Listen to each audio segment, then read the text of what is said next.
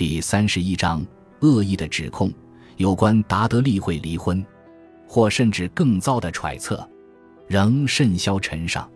一名皇室持火炬手欣然散布他亲眼所见的事实。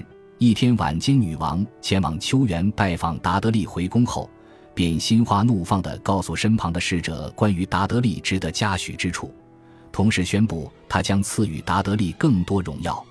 此事引得流言四起，各界开始猜测达德利渴望得到公爵爵位，或是等到他成为自由之身，女王便将与他成婚。这一切都回报上成枢密院，也让塞西尔忧心忡忡。他无法预测伊丽莎白女王与达德利的感情到底到了哪个地步，但他早已发现女王不顾一切地毁坏自己的形象，造成宫廷危机。枢密院成员间针对此事进行辩论，对于女王之前未能嫁给一位身价极高的追求者感到深深惋惜。有些人说这是因为她不喜欢男人。另外，则有人认为她想要借由婚姻来与欧洲邻国协商，但多数人认为与他国联姻根本没用，因为欧洲各国皇室心中早有定夺。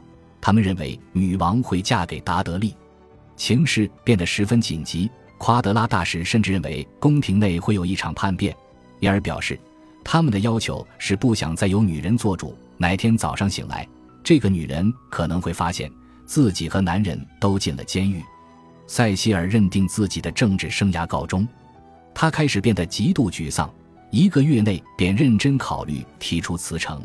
他在一封信中暗示了贝德福德伯爵，他想要从巴黎召回尼可拉斯·瑟洛摩顿爵士来取代他国务大臣的位置，因此去信表示：“你必须赶紧回国。”我不敢写下我想说的话，希望神能让女王陛下了解他自己需要写什么。换句话说。就是与他国联姻的婚姻关系，国务大臣塞西尔加油添醋的用女王与宠臣之间的故事来娱乐瑟洛摩顿爵士与其他英国驻外使节，暗示他们若可以向女王表达他国政府的不满，或许稍有帮助，让女王能停下脚步思考。八月三十日，英国皇室的脚步移往温莎。前一周，苏格兰国会废除了罗马天主教廷的权利。并且立法规定，若在苏格兰进行弥撒仪式，将处死罪。然而，在英国，伊丽莎白女王则以法律手段将新教教会中的加尔文教派立为官方宗教。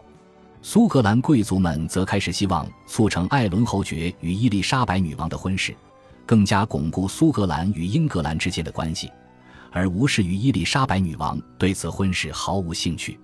苏格兰方面下定决心，誓死也要达成任务，但在双方展开协商之前，却发生了一件事情，让英国许多事务几乎全面停摆。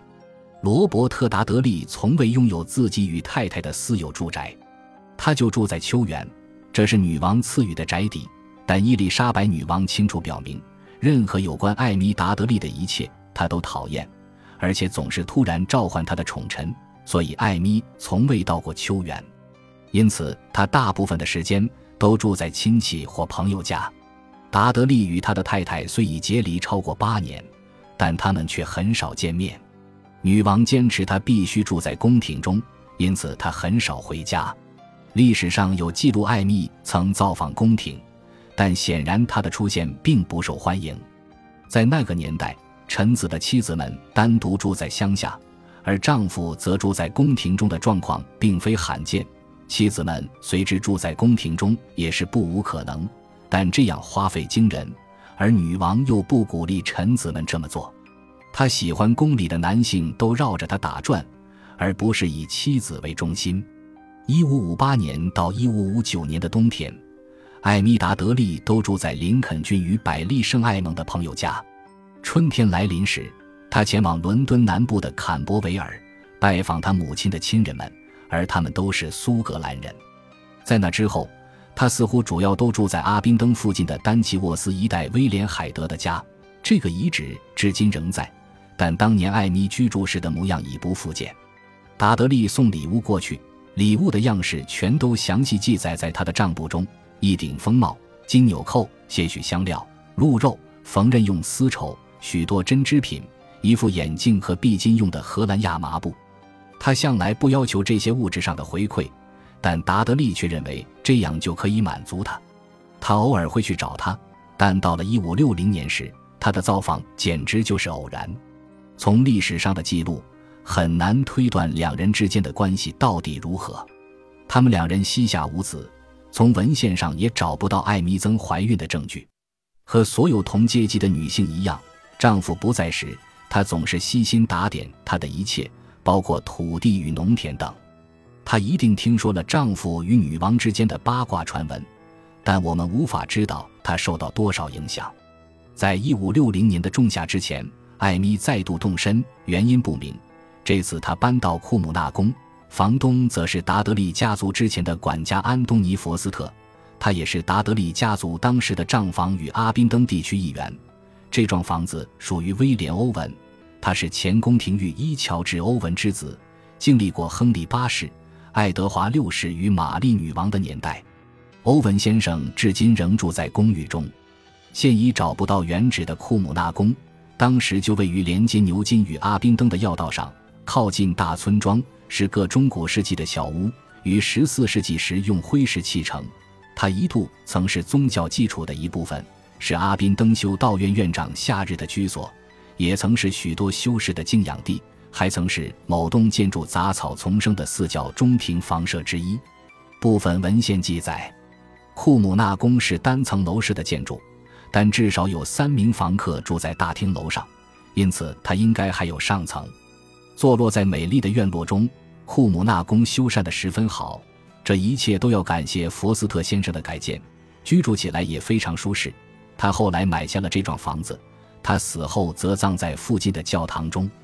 艾米付钱请了许多佣人，身旁还有侍女普戈太太，也称普托太太或品托太太服侍，以及一个朋友欧丁塞尔太太。她是威廉海德纳守寡的姐姐，也是之前艾米住在丹契沃斯市的旅馆老板。当他们在库姆纳宫中安顿好后，这个宅邸显得相当拥挤。住在这里的除了佛斯特夫妇之外，还有威廉·欧文那垂垂老矣的母亲欧文太太，艾米与欧丁塞尔太太住在西翼房中，也就是大厅的正上方，即欧文老太太的隔壁。佛斯特夫妇则和欧文老太太一样，也有独立的起居空间。佛斯特家、海德家和欧文家长年与达德利家族交好，彼此联姻，当然也都是地方上的要人。达德利太太当然也是。安东尼·佛斯特原是个友善的房东。是个有教养又开过眼界的人，他喜欢音乐，很会唱歌，而且弹得一手小键琴。斐利公爵和夸德拉大使曾多次在不同时期指出，有流言传说艾米达德利乳房有疾患，而且可能已经到了晚期。这个传闻可能是真的，但我们唯一能掌握他的健康状况，就是在一五六零年九月时，他显得情绪非常低落。这种忧伤的情绪。可能是因为听闻丈夫正在等她离世，以娶女王为妻，但也有可能是因为知道自己不久人世而哀伤。艾米情绪忧伤的证据来自两处：第一个是女佣的证词，但这个证据来得较晚；第二个则是来自知名度不高的手册——莱斯特协会公报。一五八四年，一位未具名的天主教作家对达德利发动非常狠毒的攻讦。也是16世纪时达德利名誉受损以及所有跟随着他的污名最主要的消息来源，而消息往往是错误百出。到了现代，这些文献早已被当代学者列为拒绝往来户。莱斯特协会公报针对1560年9月发生的事情大加渲染，当然，对于其中的信息，我们必须谨慎处理，但其中部分讯息可能是真的。包括他宣称，佛斯特家与库姆纳宫的其他住户看到达德利太太伤心又沉重，都显得十分担忧，因此提笔写信给一位贝利大夫，他是女王在牛津大学的医学教授，请他开立处方给达德利太太。贝利大夫断然拒绝，他也听到了流言，并且认为一个好太太不需要吃药，而且他怀疑且忧虑这些人会以他的处方之名下毒谋害达德利夫人。那他就成了这些罪人的代罪羔羊。一五八四年，莱斯特协会公报发行后，随即声名狼藉。贝利大夫当时仍在世，且以精湛医术闻名，但他并未对报道加以否认。此举显示此报道可能为真。若真是如此，这个现象等于证实了女王与达德利的八卦散布的有多么广。还有多少人信以为真？九月六日，星期五，西班牙大使夸德拉主教抵达温莎古堡。十一日时，他写信给菲利普国王的姐妹帕尔玛公爵夫人，报告一桩周末发生的事件，但他并未在信中详细提及事情发生的日期。但从他对此事的报告中，还是可以找出一点蛛丝马迹。七日，星期六，这天是伊丽莎白女王的二十七岁生日。夸德拉大使想要替主子献上祝贺之意，但他有更重要的事情要讨论。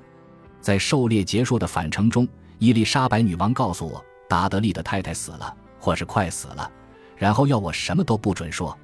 女王陛下没有多透露些什么。夸德拉大使可能认定，艾米即将死于常年来传闻中的乳癌。在那样的情形之下，这样的推断合情合理。伊丽莎白女王不让夸德拉大使多嘴也很自然。